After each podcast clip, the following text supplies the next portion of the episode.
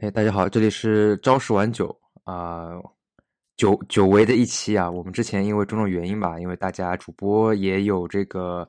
呃中招了、阳了，然后呢又是有元旦的那个假期，所以我们停更了差不多两到三期节目。然后今天想讲的这个话题也是比较有意思啊，就是我们之前在这个去年上个月吧，呃，我们设计的一个话题就是说想聊一下这个二维码，呃，以及它的各种应用。因为就是之前大家每天都要使用这个健康码呀、场所码呀，扫这些码啊，所以正好是想到这个契机啊。但是呢，这个也是呃事物发展的比较快啊。然后我们这个停更两三期之后，突然发现现在这个场所码和健康码的应用频率是大大降低啊。但是这个话题还是我们还是决定还是聊这个话题，就是说这个二维码它的一个历史的发展，然后对于我们生活的一些应用吧。呃，我知道这个曹老师是做了一些 research 是吧？关于这个二维码的一个稍微稍微研究了一下前世今生啊。因为二维码其实我们呃前一段时间吧，就是大家在阳康之前，对吧？呃，其实生活中就像所以老师说的密不可分啊，每天都要扫过很多码，然后也要也要就是用很多码去对吧？去做核酸啊，或者说扫健康码，感觉。啊，这样的生活，呃，突然之间变成现在的，还是有点不习惯。那我们说一下这个，我们平常说的二维码，二维码其实是一个通称，呃，但是其实呃，过程中我们用的最多的二维码，其实是一种就是特殊的制式的二维码，嗯，我们叫做 QR 码，啊，这个是什么呢？我们先说这个二维码，它的前身就是一维码。啊，或者有人叫做条形码这个东西，呃，是怎么来的，对吧？这个其实，呃，大家现在在平时买东西的时候，还是会能够看到，就是就商品的时候，比如说自动自动结单，对吧？你到全家或者去其他的一些超市，你这种呃自动的结账的东西都会去让它去扫一个码。这个码其实大家看啊。是就是就是一个叫一维码，这个就叫一维码，它是什么呢？它就是竖条形的，对吧？然后就宽宽窄那个呃不同啊，这就这么一个东西啊，因为它即便是长短啊，呃，就是在一个方向其实是没有作用的，它最重要的就是那一那一个粗细啊之间的间隔。然后呃，这是一维码。哎，这个就这个一维码就是我们超市里边的这个条形码吧？它这个长度是还有不固定的吗？它的长度是有标准的，一维码是是有那个就是啊，它的那个那个编编码的这个标准的啊，但是就是说，但是它的那个长度就是另外一个方向的长度，就是它看起来其实也是一个二维码嘛，对吧？哎，就是长短，你懂吗？就是上下的长短，有的有的长，有的短。那这个东西其实只是为了你扫码。长方形的高就是说是可能可能有些高，对对对，有些长有些短是吧？哦。对，这个高其实是没有用的，就是但是它太窄了呢，你扫起来扫不到啊。是，所以所以这个其实是一个一维码，它就是用长，就是一个宽度和那个每个小条纹的那个那个小宽度来表示的。但是这个呢，主要是用在商品上嘛。嗯，后来呢，就是开发出了二维码。二维码呢，它其实是在相当于两个方向啊，长和宽两个方向。都是具有一个就是储存数据的这么一个功能嘛？那我们最多用的就是 QR 码，其实就是比如说我们的呃支付宝啊、微信啊，用多用的最多的是一个呃怎么说呢？呃，是日本人啊，一个日本人发明的一个就是二维码的一个怎么说呢？标准吧，对吧？它就是二维码其实有很多标准啊，大家如果去查的话，就是呃。我不知道大家大家有没有填过类似一些其他的那个，比如说，呃，美国的，比如说，大家如果以前还有印象的话，去填，比如说美国的有一些签证，嗯，那个什么 DS 幺六零啊，什么，嗯，这些大家看上面上面也有一些这种像斑斑点点的码，那那个就和我们的那个二维码不太一样，它就是另外一种制式的那个二维码，哦。啊，我们用的最多的，大家去仔细看，现在用的最多的这个就 QR 码，QR 码它最大的特点就是很好辨认啊，就是你去看它其实是一个呃三三个角，是一个正方形的这么一个呃，就是在三个角上是一个正方形的一个框框住，嗯，然后是当中是一个斑斑点点的，这个就是很明显的就是 QR 码。嗯嗯，对，然后是日本人发明的，然后现在也也是变成一个啊国际 ISO 标准哎了。，我想问一下，那正好就是说，其实这二维码是我们中文的翻译嘛？国外其实就是叫 QR code 对吧？就是国外其实呃，就国外国外就不会说那个二维码叫的很少啊，都叫 QR code，因为因为就就叫 QR code，因为二维码在那个等于呃有好几种说法嘛，就是就比如说我们说的美国他们那种二维码，他们比如说他们他就不不能叫二维码，他也不认为他不不认为和 QR code 是一一个东西。哎，对对对对对，那个 QR code 就是那个呃典型的就是这种说法，然后包括那个呃支付宝、淘宝他们呃一开始用的那个框架啊、就技术好像在开源上也就叫就叫什么 QR 什么什么呃 code 什么那种那种啊，然后它其实很明显就是。呃，那个就刚刚一维码，一维码在英文里面就叫 barcode，、嗯啊，就叫 barcode，它也不叫什么 one dimensional 什么 code，就叫 barcode。那个二维码就一般来说，它基本上都叫 QR code。那 QR code，呃，为什么会来用？其实我觉得，呃，我个人的理解就是，啊、嗯，多种因素吧。首先从技术角度来开发来说呢，这个东西呢是日本人他所谓的就是公布了标准，也公布了就是网上呢也有这种实现的，嗯，啊，就直接可以拿来用的，啊，不需要再做开发。就就是这个是个开源的这么一个呃这么一个东西对，基本上属于对，是开源的啊，就可以直接拿来用的啊。然后技术上也比较成熟，嗯，然后它其实和一维码还有点不同嘛，啊就是一维码其实它其实有两个，一个是根据你的那个呃所谓的那个一维的，就是转译出它所对应的码的信息，然后再对于这个东西可能它一维的东西它的那个信息量不够，它还要去。可能到它后最后台的数据库才能找出来，比如说这一串啊，什么一二三四五六七对应的货号是什么，然后它才把你的价格弄上来。那二维码呢？其实它因为有二维的信息嘛，它可以存放的那个字字数就很多，所以它基本上就是呃可以用来存放，比如说几千个数字啊，或者说几千个汉字啊啊这样的东西，那就可以基本上就可可以存放一些就是呃手机智能手机上可以跳转的这种链接或者说信息，嗯然后手机把它这个识别出来之后，然后再跳转到 A P P 相对应的这么一个呃信息页上去，哎、基本上是这么一个情况。那其实就是它其实是不是就是说把这个比如说文字啊这种字符串啊什么，它的给它就像比如说我就是不是类似于就是什么哈哈希函数这种类这种用法，哎对对对只不过它是弄出来是个图，就是是个是个啊，对，正方。形的啊，就其实很简单，就是就大家咱们举个例子啊，就是咱们以大家最熟悉的那个呃场所码吧，啊场所码为标准，对吧？就比如说呃呃，你到什么一个什么地方去，对吧？大家去扫一个码，扫完了之后，比如说大家会可以看到的这个地方，比如说是什么星巴克什么什么什么什么店，对吧？呃，然后多少多少什么路。那假设说啊，假设说咱们没有这个二维码，那你跑到那个地方去，你怎么样去训标记自己的那个位置信息呢？他会拿出来一张纸，他肯定是拿出来一张纸，说，哎，请你根据啊、我们上面的信息输入自己的，在一个地方输入自己的，就是打卡一样的，对吧？就那你就会输星巴克什么什么什么什么什么店。首先一，呃呃，就就不是所有的人都输汉字都是一个速度，对吧？还有的，比如说老年人啊，他可能啊、拼音啊或者五笔啊都不是特别熟悉，那这个输起来就很慢，那队伍就排的时间长了嘛，对吧？然后还有一个就是说，你还有可能输错，对吧？还有可能你自己瞎输，就比如说我我你看着我在输什么什么星巴克对吧？其实我输了一个其他的，你也不知道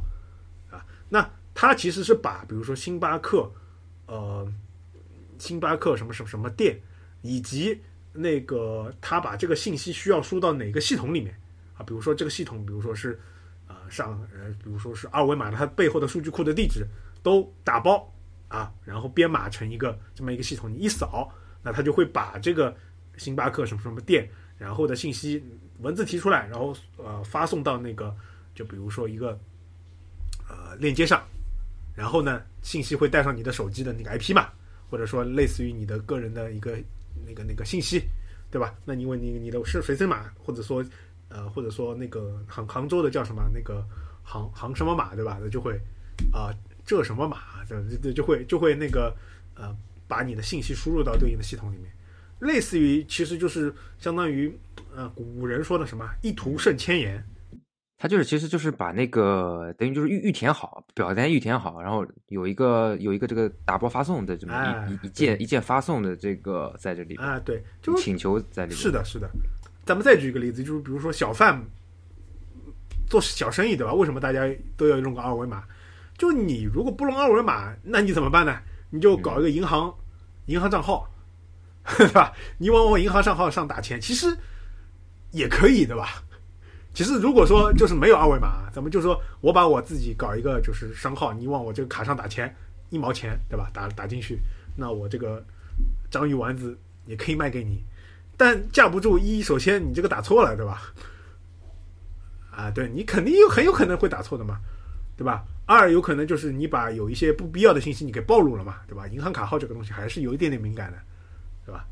那这样的话就是不容易。那我我把我的账号弄成一个二维码，对吧？只有你这个支付宝或者微信能够识别的，对吧？那那它个可以通过那个去做加密嘛，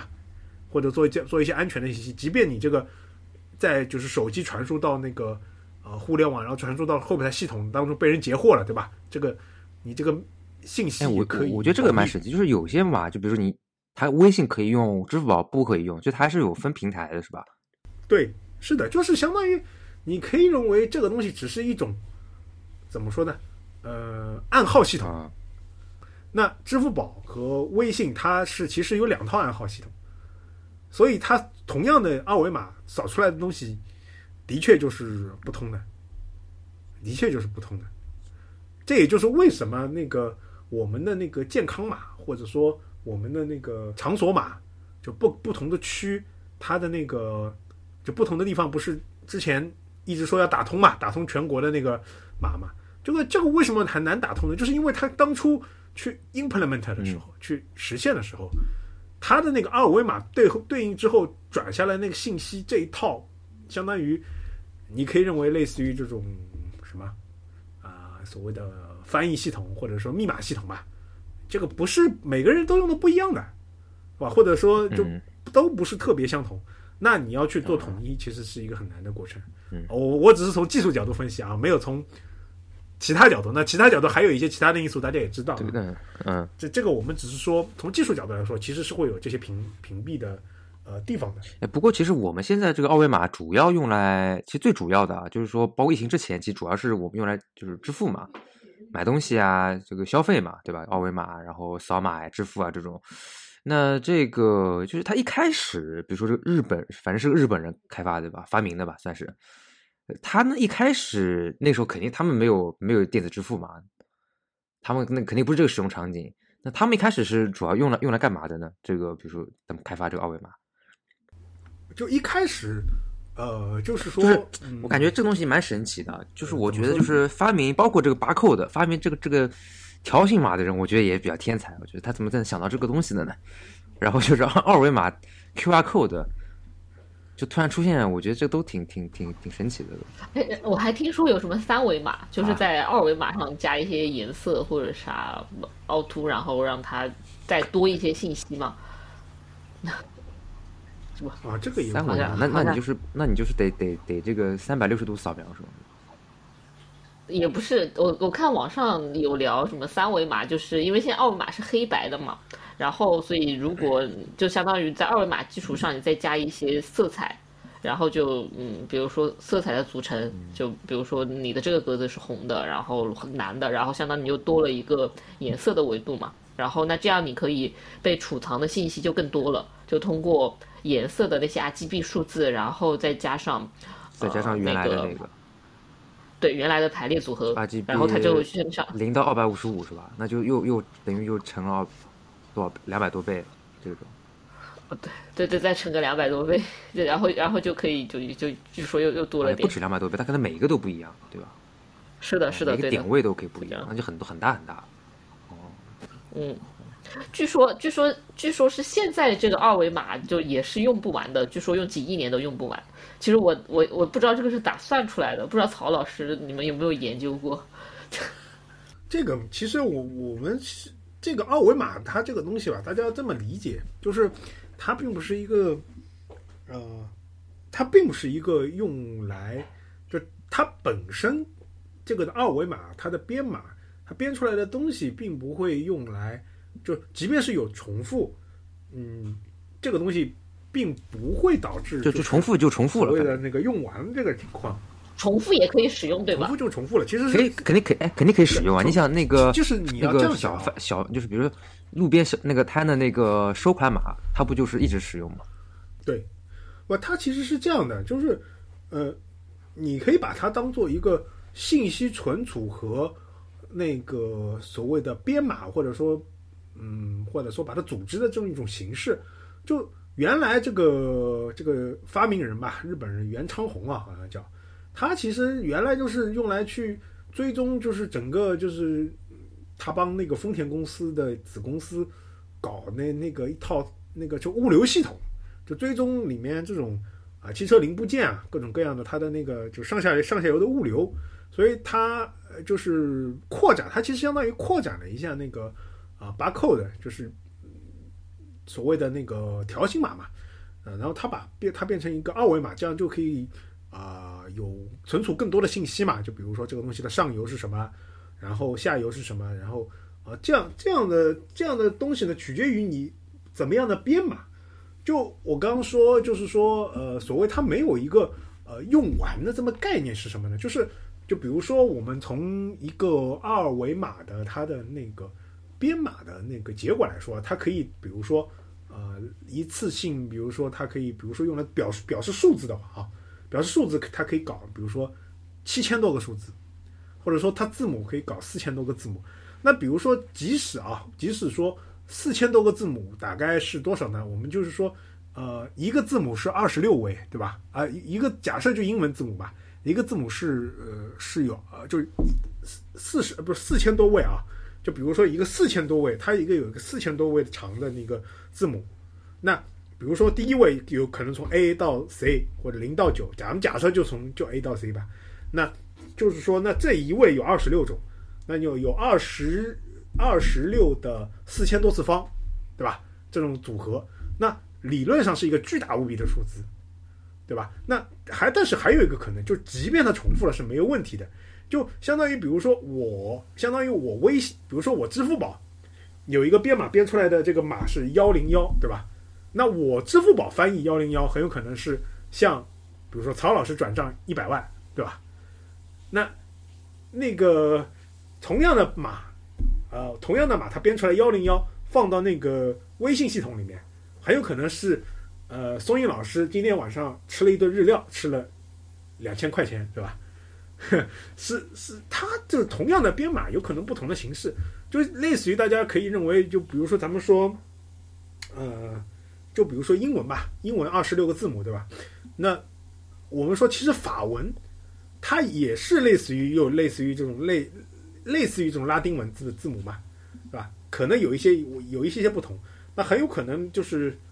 呃，有同样的拼法的，比如说单词，可能在英文里面它就是这个意思，在法文里面就是另外一个意思，这取决于你的翻译系统是什么，对吧？还有就比如说咱们最最简单的就是汉字吧，对吧？汉字，比如说我们同样说说了一个中文就是大丈夫，对吧？那到中文里面大丈夫就是是吧男子汉的意思，嗯，然后到日语呆教部可能就是你没事。你有没有事这个意思？呃，所以说，即使相同的重复了，只要只要你背后的这个应用它有自己的一套编码系统就可以。就是当然，我们的问题就是说，这里面也有一个问题，就是说，如果你你这个单一系统，嗯，你这个单一系统用这个 QR code，有可能会有用完的一天。就比如说，嗯，我就用这个 QR 码来做支付，对吧？那假设说我们地球上可能人就是。每个人每一每一笔支付，它产都是用一个随机的账号。假设啊，但我有问题啊，就是就是就讲到这个啊，就我们平常支付，你想我们主要是两种嘛，一种就是我扫码，就是我扫别人，或者是别人来扫我，对吧？就收款码和付款码嘛，不管是支付宝还是微信，它都有这个概念，对吧？那么，比如说我如果是扫扫就别人的支，就是呃叫什么收款码的话，然后我是还要在自己再额外输入金额这种，所以我理解这个东西其实它你的这个二维码其实它不不包含这些具体金额啊，然后到底懂它其实那个我觉得就是重复使用的嘛。就，比如说路边摊的那个收款码，那然后比如说，如果是我扫别人的这个这个，就是我扫别人啊，比如说我超市买东西，就是说要要我出示我的付款码，然后他扫了一下，哎，付钱，那这个是属于刚刚讲的那个例子是吧？嗯就是说我的这个付款码里边包含了，就比如说到底要付多少钱，然后一些额外的一些信息。其实没有，其实也没有，它其实，嗯，呃，其实是那个是那个机器，是那个机器里面，它相当于是完成了扫码，加上把那个你那个订单信息加进去，然后生成一个，然后打到那个系统里面。你刚刚那种形式嘛，其实，呃，这就是二维码编码里面它的一个，就是考虑到如果说我每一笔都要用一个二维码来把那个每次的随机信息打进去的话，它就可能会有用用尽的时候。大多数的时候，大其实用来表示一个固定性信息，就我出你出示别人，呃，你的那个付款码，其实相当于就是说别人的那个机器吧，别人扫你的这个机器是把你的那个账号读起来，然后他那个系统里面，比如说你这次结账多少，然后他把他那个呃嗯金额打到你和你的账号信息一起发送到那个支付宝的后台后台，或者说微信的后台一样的，和别人扫你，它其实是一个类似的过程。类似的过程。就我们在做应用的时候嘛，其实 一个注意的地方就是 QR 码吧，它最重要的就是它表示的信息能够，就是说你是能够预估的。就比如说我即便用来用那个呃 QR 码来代表，比如说每个人的，比如说账号吧，那你也大概也可以预估嘛。比如说中国有十三亿人，对吧？每个人可能有两个账号，那我这个我这个体量可能就是二十六亿。那比如说我的刚刚我们说过了嘛，二十六的四千多次方，那肯定是永永远用不完的，对吧？那如果说我每次二维码用来用要用来表示就是每一笔的支付，那这个信息你就要预估了，看看就到这个是应该会这倒是有可能啊。如果是没有交易的话，应该是这个就是说挺挺那个微妙的。对，对吧？对，所以所以我说，所以说这个其实也是，就是说二维码嘛，它只是一种技术，嗯，真正的就是说，还是说要用要用到那个，就是你技术上怎么用，把你在这个商业里面合合起来。这这个东西，其实我们来聊到这个啊，就是大家其实可以聊一聊，我们可以聊一些比较轻松的话题，咱们不要聊这种太技术的。就是大家有没有想过，为什么支付宝和那个微信它会选择二维码这个技术？就除了我们刚刚说的那个，它已经开源啊，可以免费使用。其实我我觉得有有一个点可能没有特别多人提起，就是说，究竟是谁开始想到说把二维码作为一个支付的这么一个这么一个工具哈，或者是一个支付的一个中中介吧，一个一个中间的这么一个一个环节？这应该这应该是中国人，应该是我们中国人这个这个什么中国人首先提出来的吧？就这种玩法，这种玩法，但具体不知道是谁。我觉得这个人就是说也也也比较，就感觉给给他的这个，大家对他的关注可能不是很多，但我觉得这个人应该也比较重要。就我们一直讲说二维码的发发明者嘛，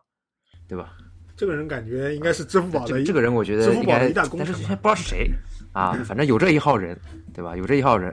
就说哎，我们用用二维码来支付，好像我们我我们以前在我们以前在某大厂工作的时候，类似的相关的信息好像也没有透出来，到底是谁推出了那个对，应该应该有他的提议了一应该是这么一个东西啊。嗯，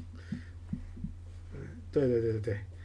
对对。那我我其实这个吧，你这个呢，我可以回答一下，就是呃，据我所知啊，嗯一开始是没有想到这个二维码那个东西的，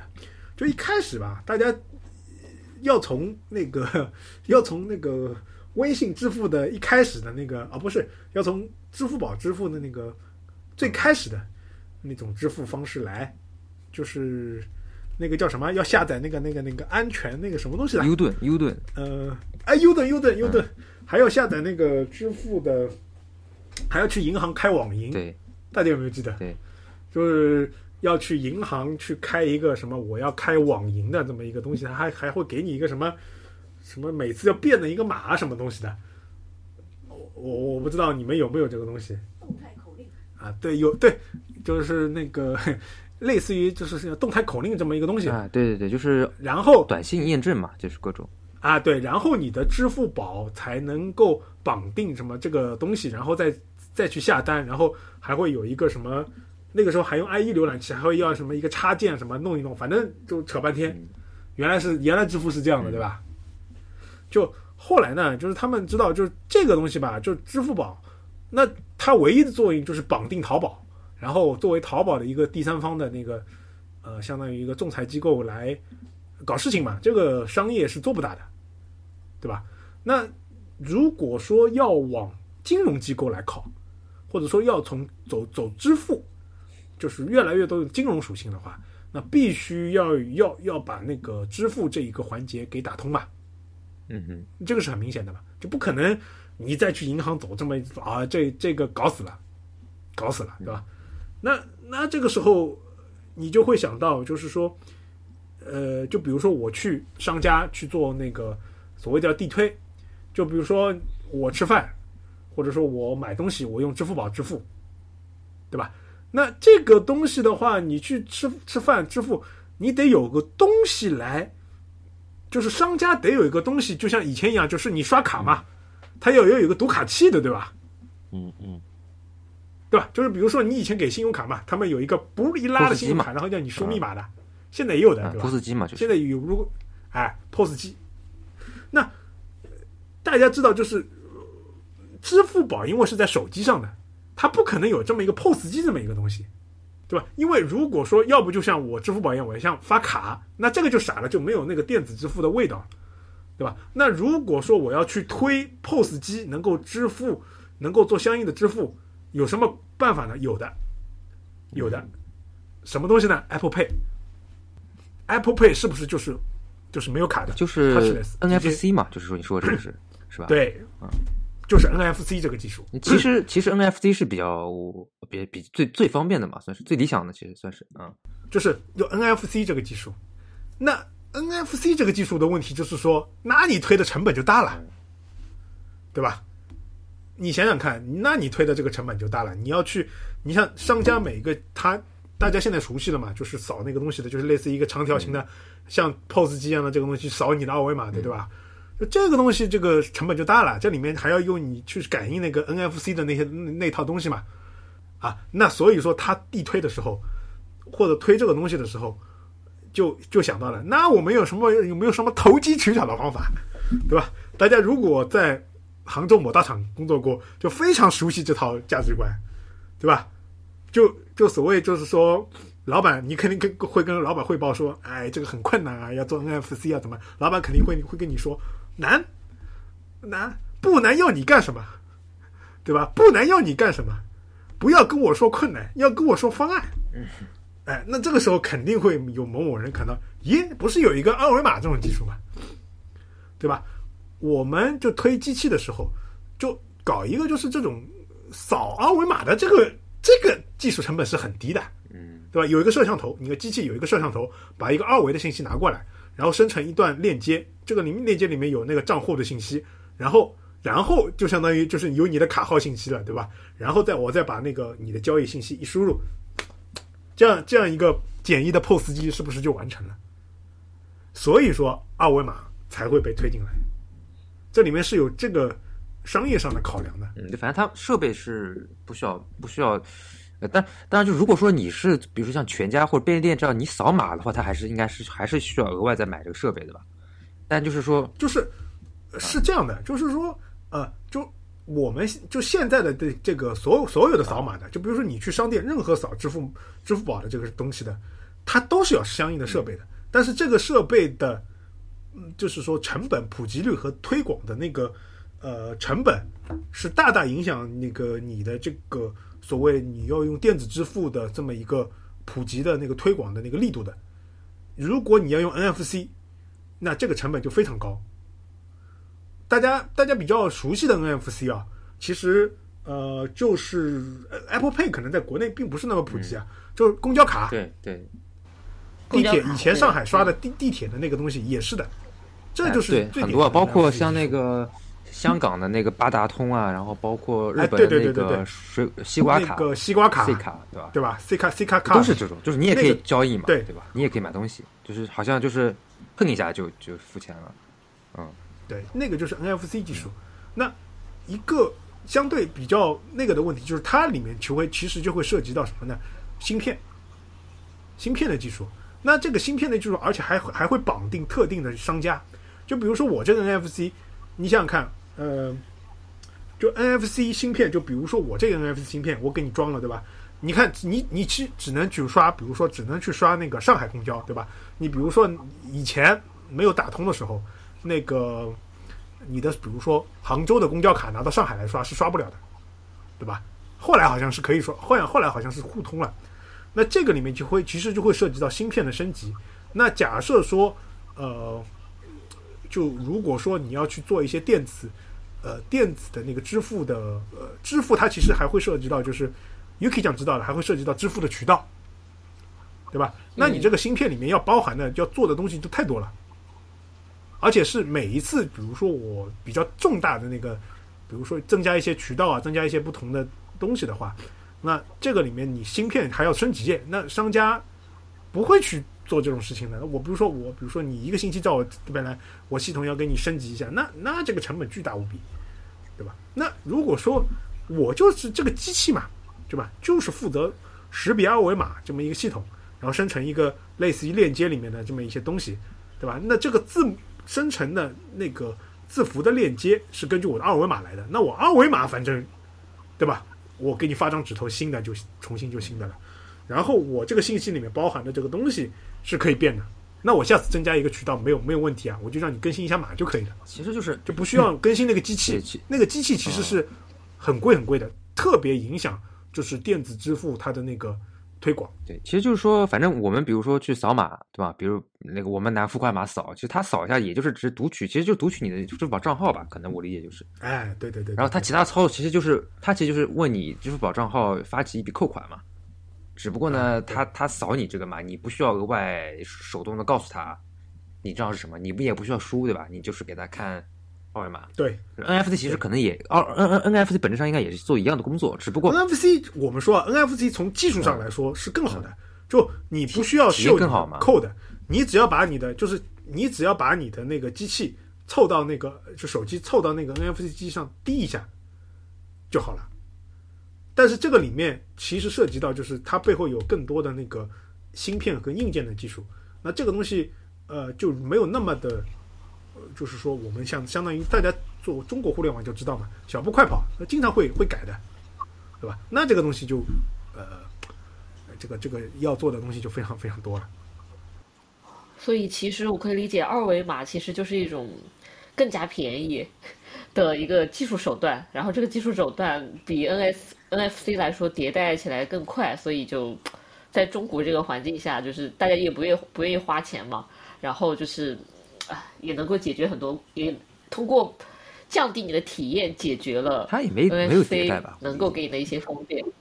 有，就是你那个码还是可以变的，就是比如说你中间，嗯、就刚刚说到，比如说你要新加一些渠道，或者要加一些信息，其实你改的是换的是你的二维码，但对于 NFC 来说，它需要换里面的芯片嘛，或者说要去重新搞一下，那其实这个技术就变成一个硬件技术了。但是，呃这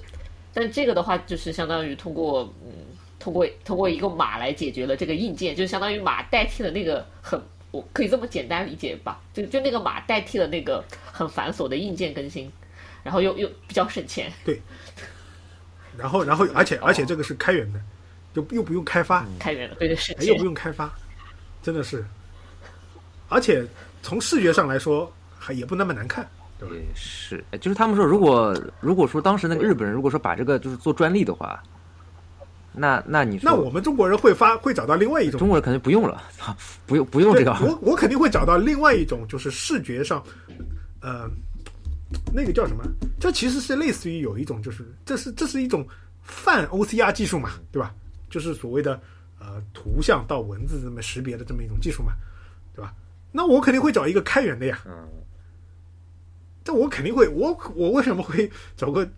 对吧？付钱的，因为因为比如说我用 NFC 技术啊，我怀疑啊，用 NFC 技术要交专利费的。啊，就比如说我一台 POS 一台就是这种 NFC 的机器，可能就要跟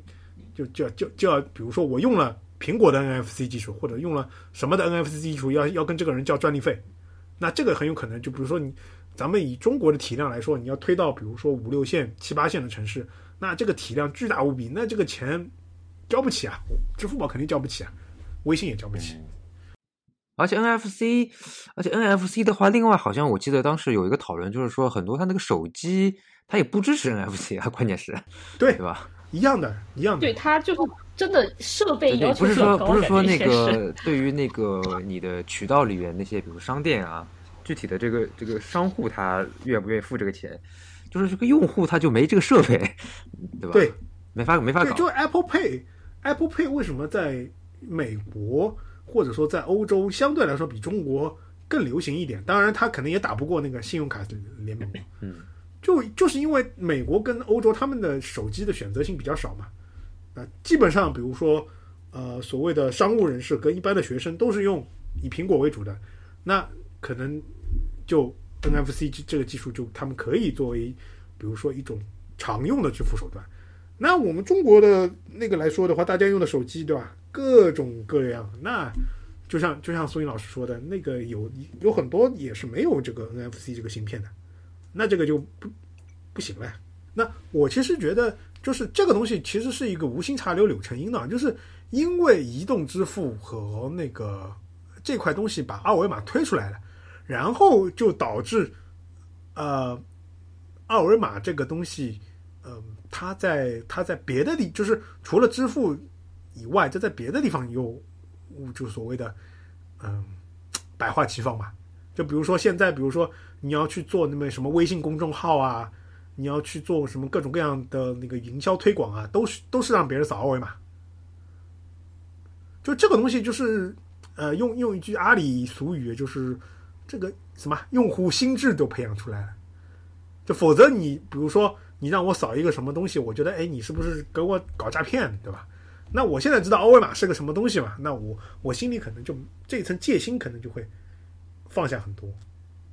确实啊，包括你这最简单添加好友嘛，对吧？添加好友啊基本上都是扫码的嘛，就比如说面对面，你不会有人说，哎，我在搜你的这个用户名，然后查找添加，对对吧？基本上就是我扫你或者你扫我，对对吧？就是这个技术可能，呃，也就是也是因为天时地利人和啊，就是你如果在美国，他肯定也推不成功，就因为美美国的那个就这样讲一下，就信用卡为为什么为什么国外就是包括很多人在讲嘛，就是好像说中国现在发达了，对吧？国外呃落后，就是在这个电子支付，对吧？移动支付这一块，就是国外的话，主流还是信用卡，对吧？就是这这包括如果是线下的话，呃，还是以这个信用卡为主，线上可能也是。为为什么说这个，比如我们说这个二维码这些东西，在国外就没有没有这么广泛的应用呢？呃，就像我刚刚说的，这个东西就是在中国，它因为各种各样的因素，导致它会有一个就是所谓的那个因地制宜，产生了一个很好的效果吧。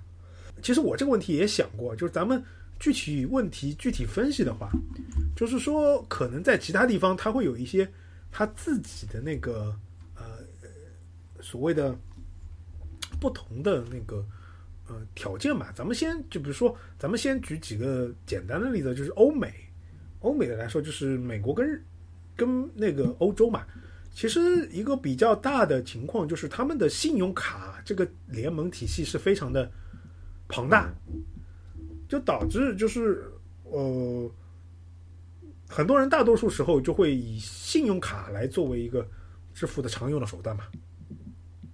对吧？而且它的，而且美国的信用卡，大家不要光以为就是是一个信用卡啊，就是美国的信用卡它是一套体系。就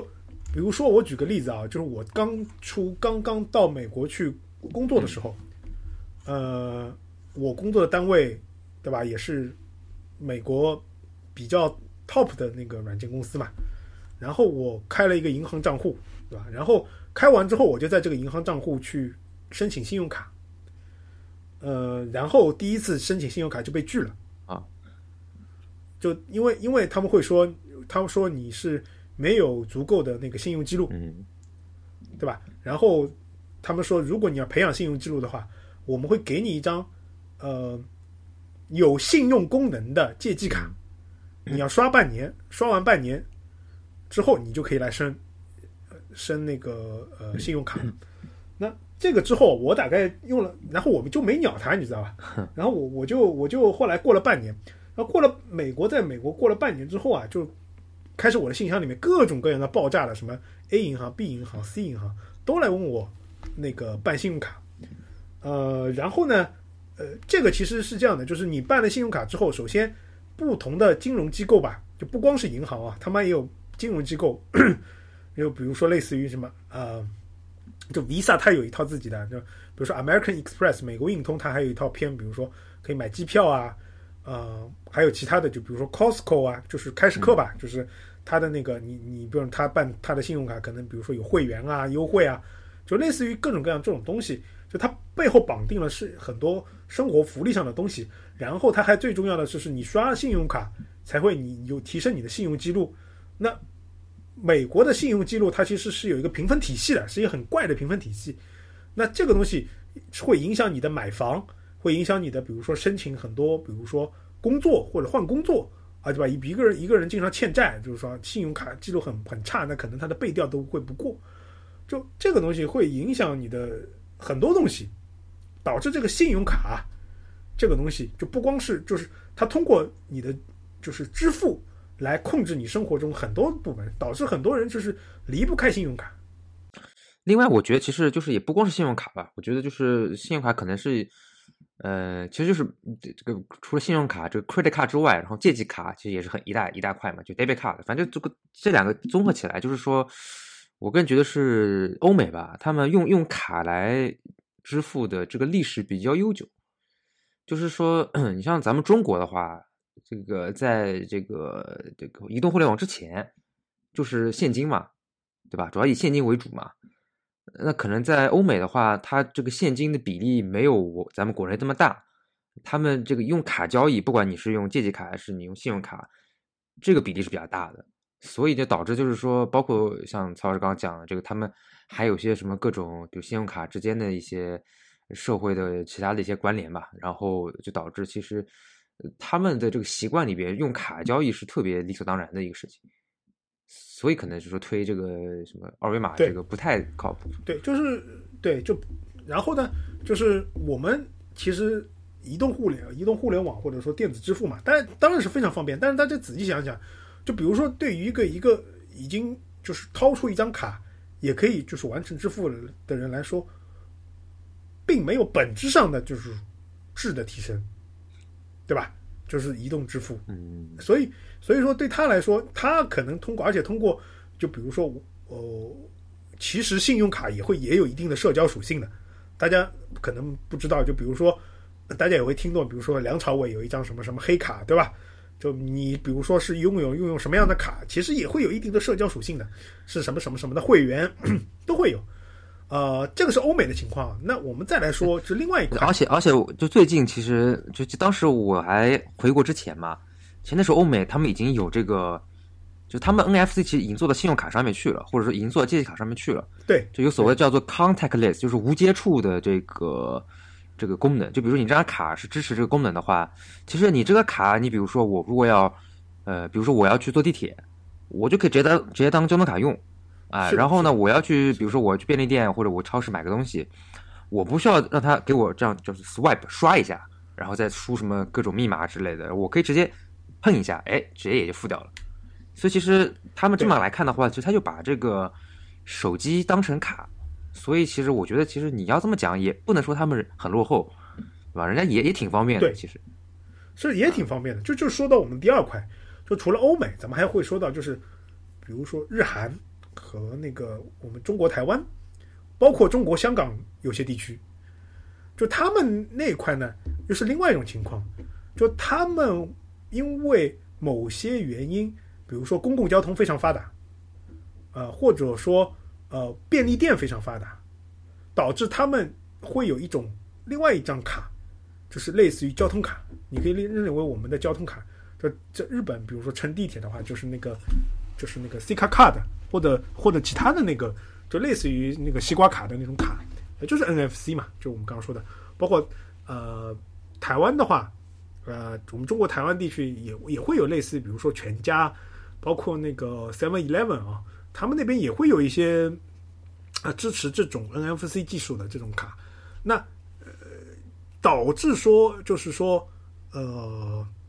哎，台湾那个卡叫什么卡的？他们他们也是一种 NFC 的卡，嗯，呃，这个我有点忘记清楚了，忘啊。那香港是八达通啊，对，以前我用的还挺，哎，对，香港那个叫八达通，那个其实早早早很多年，其实功能就已经挺挺丰富的了，就是，对对，就是说，呃，我们的中国香港、中国台湾，包括日本地区，他们用的就是另外一种，就是他们因为生活中因为有一张卡了，这个卡呢有 NFC 功能，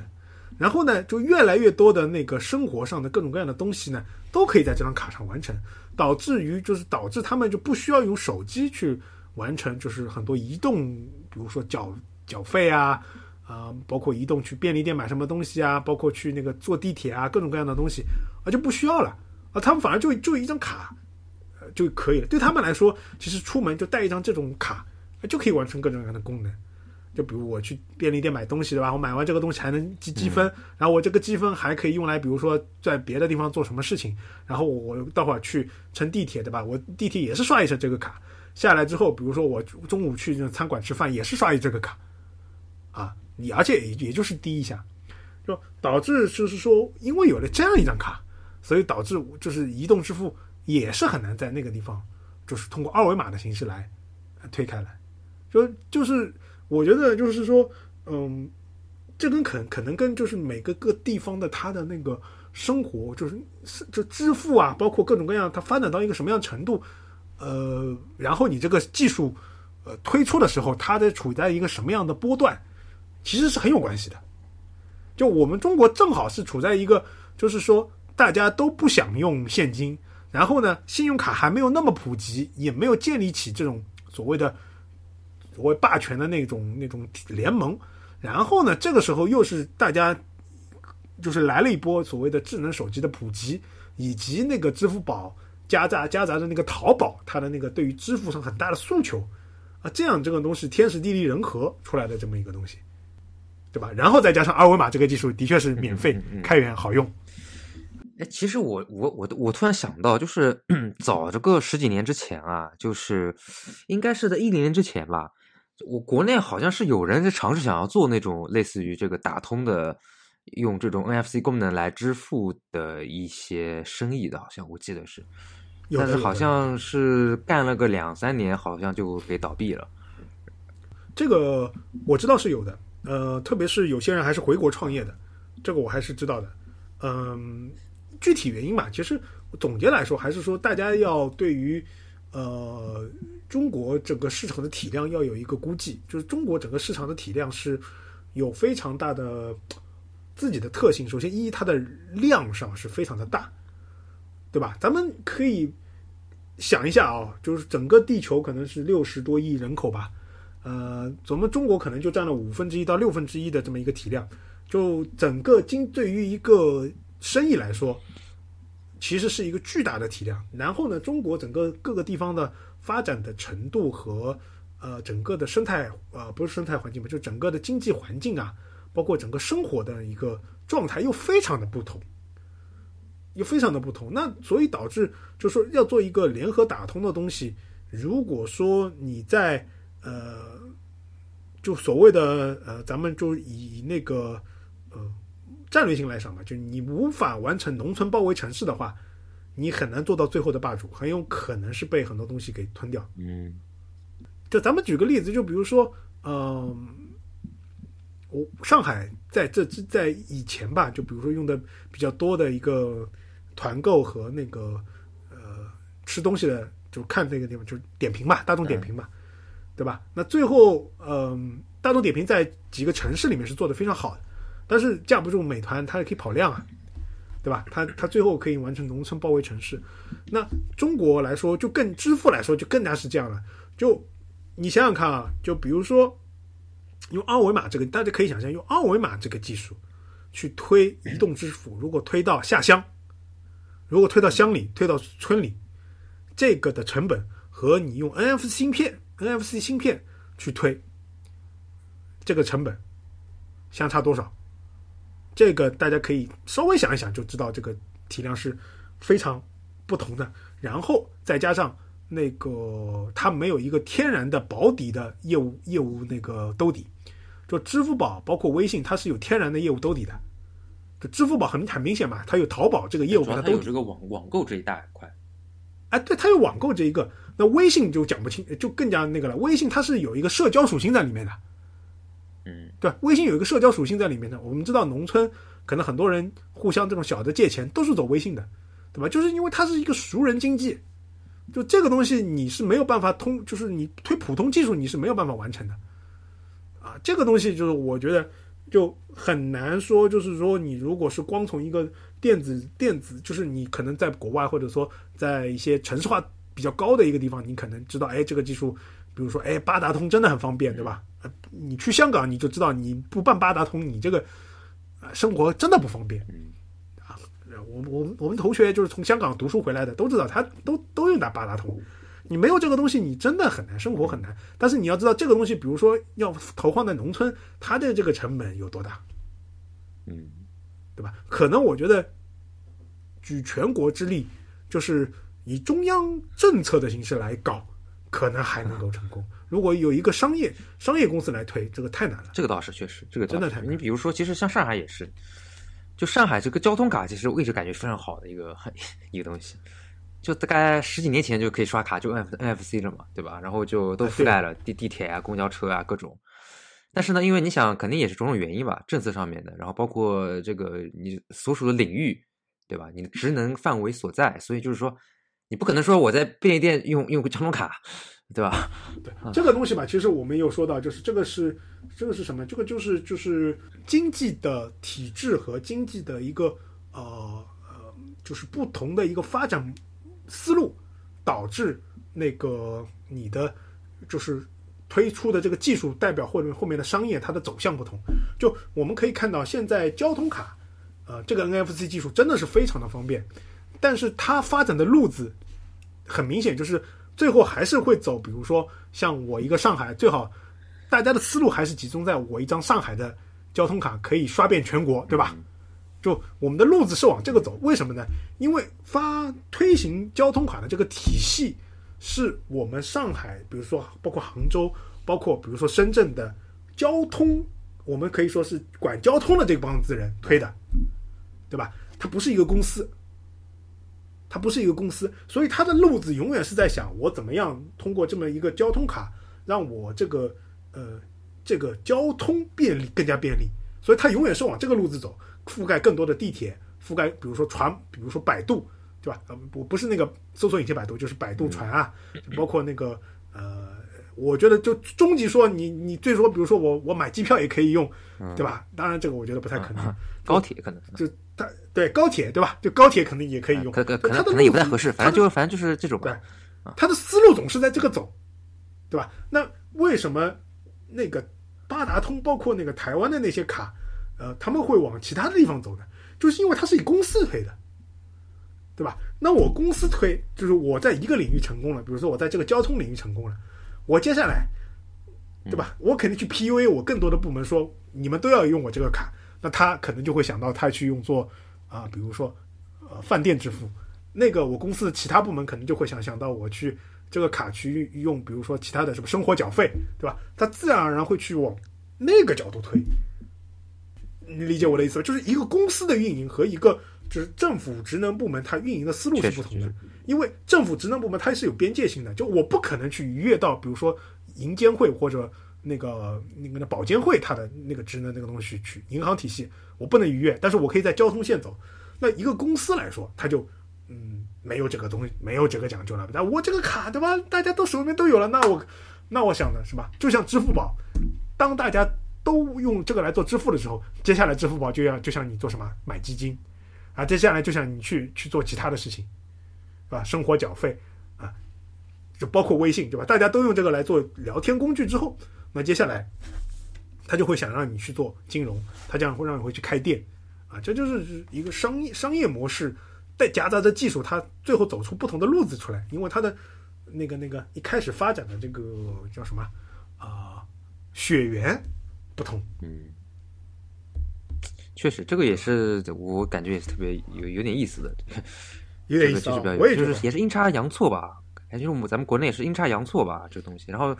其实这个最后哎我也，觉得反而感觉可能还是相对比较方便的一个、嗯一个东西。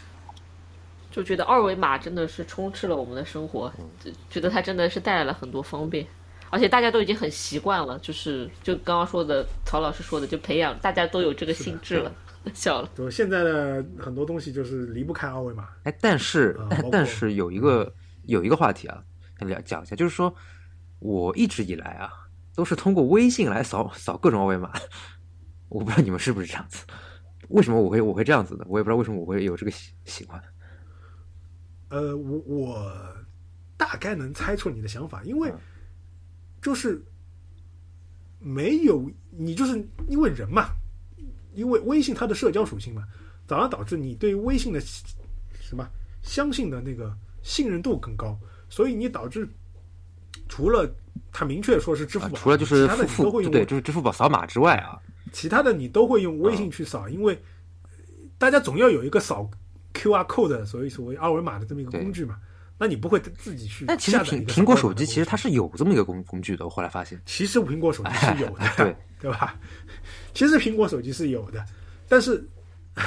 但是因为就是怎么出于一个什么样的想法呢？可能就是因为二维码太深入人心了，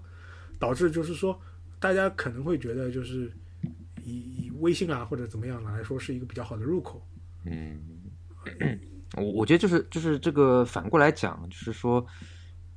想到二维码扫码就是就是用微信来扫，我觉得侧侧面反映它的这个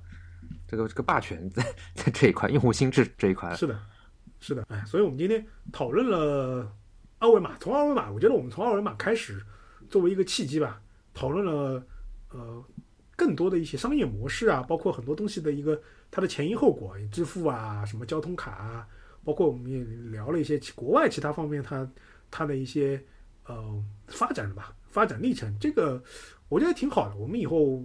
可以更多的讲，就是通过一个技术来连接我们的生活。和其他方面嘛，嗯，对吧？下次可以讲讲那个，下次其实有机会我们可以讲讲那个国外啊，这些其实现在国外来讲做这个金融科技就 fintech 领域啊，也有很多这个 所谓在交易支付上面的一些独角兽兽的公司。其实国外也是挺多的，估值也挺高。那他们这个做东西呢，其实可能有些时候这个，嗯，国内的朋友有些可能不是特别清楚，或者有有些误解啊。然后其实好像觉得，哎，国外好像这块特别落后。其实可能国外其实也在有有一些这种呃革新啊什么，以后有机会大家也，我觉得我们可以聊一聊这些。对，我觉得更多的是，我觉得我们今天聊的就是更多的是从一个技术展开说它影响的生活，它背后的业务发展的思路，以及一些奇闻异事，是吧？那这种我觉得挺好的。就单干聊一个技术，可能我觉得，首先一咱们也聊不聊不到那么深，对吧？二，可能我觉得我们的听众也不用那么多的怎么兴趣来聊这个东西，反而说，比如说我们聊，比如说二维码，以及说的那个支付，嗯、比如说支付啊，以及一些其他金融方向的，就比如说国外的一些，比如说大家了解国外，比如说现在大学生，他们国外大学生怎么去做投资的啊？因为可能国外大学生大家知道就没什么没什么钱，对吧？可能就就就就这么几百块钱，那他们这些几百块钱怎么做投资呢？他们其实也有一些投资的啊 A P P 的啊，这个有有空再跟大家介绍吧。那今天我们阳康之后的第一期啊，大大家见谅啊，我们有时候还会有一些阳康之后的那个啊、也不能叫后遗症嘛，一些一些残留的痕迹啊。症状啊、希望我们各位主播吧，呃，能够啊、新的一年呃，能够会给大家带来更多更有趣的 topic。感谢大家的收听啊，拜拜，新年快乐。新年快乐，嗯，拜拜。拜拜。